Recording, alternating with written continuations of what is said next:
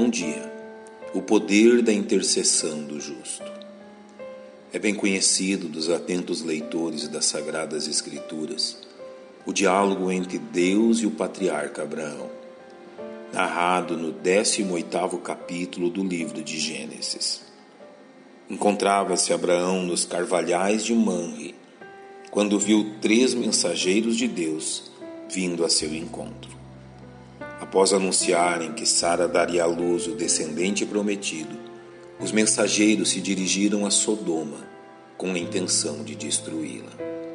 O diálogo que encontramos neste ponto da narrativa deve nos chamar a atenção por diversos fatores, pelo que faremos bem em examiná-lo. Após Deus ter-lhe anunciado sua intenção quanto à cidade de Sodoma, Abraão inicia sua intercessão pelas pessoas daquela cidade, dizendo: Destruirás também o justo com o ímpio?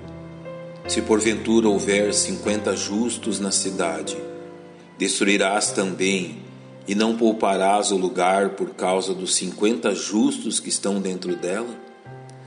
A ousadia e humildade de Abraão estavam completamente ancoradas no justo caráter de Deus fruto de um conhecimento íntimo, revelado de forma explícita em Suas palavras.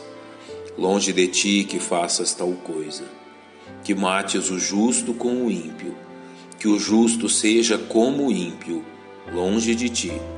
Não faria justiça o juiz de toda a terra? A resposta de Deus foi favorável à intenção de Abraão.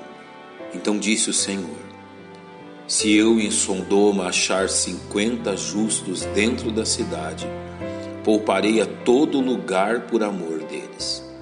A resposta de Deus nos deixa perceber que nem mesmo seu julgamento é destituído de sua misericórdia, pronta a ser demonstrada uma cidade ímpia e rebelde.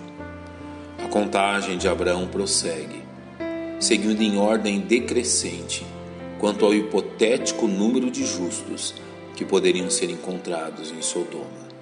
Como diz o patriarca: Eis que agora me atrevi a falar ao Senhor, ainda que sou pó e cinza.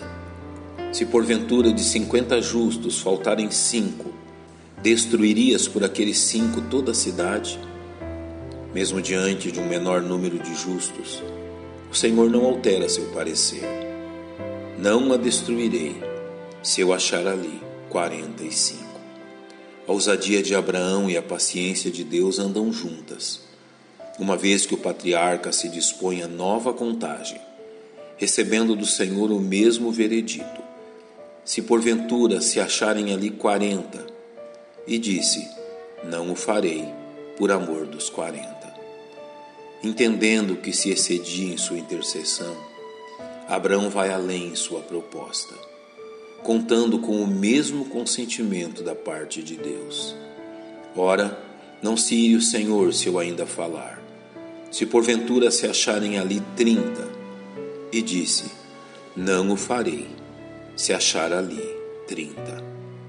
Abraão ainda se atreve a baixar o prognóstico de justos em Sodoma a vinte pessoas.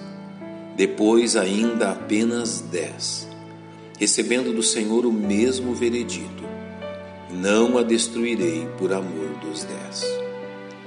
É importante que entendamos este comportamento de Abraão a partir de sua própria história.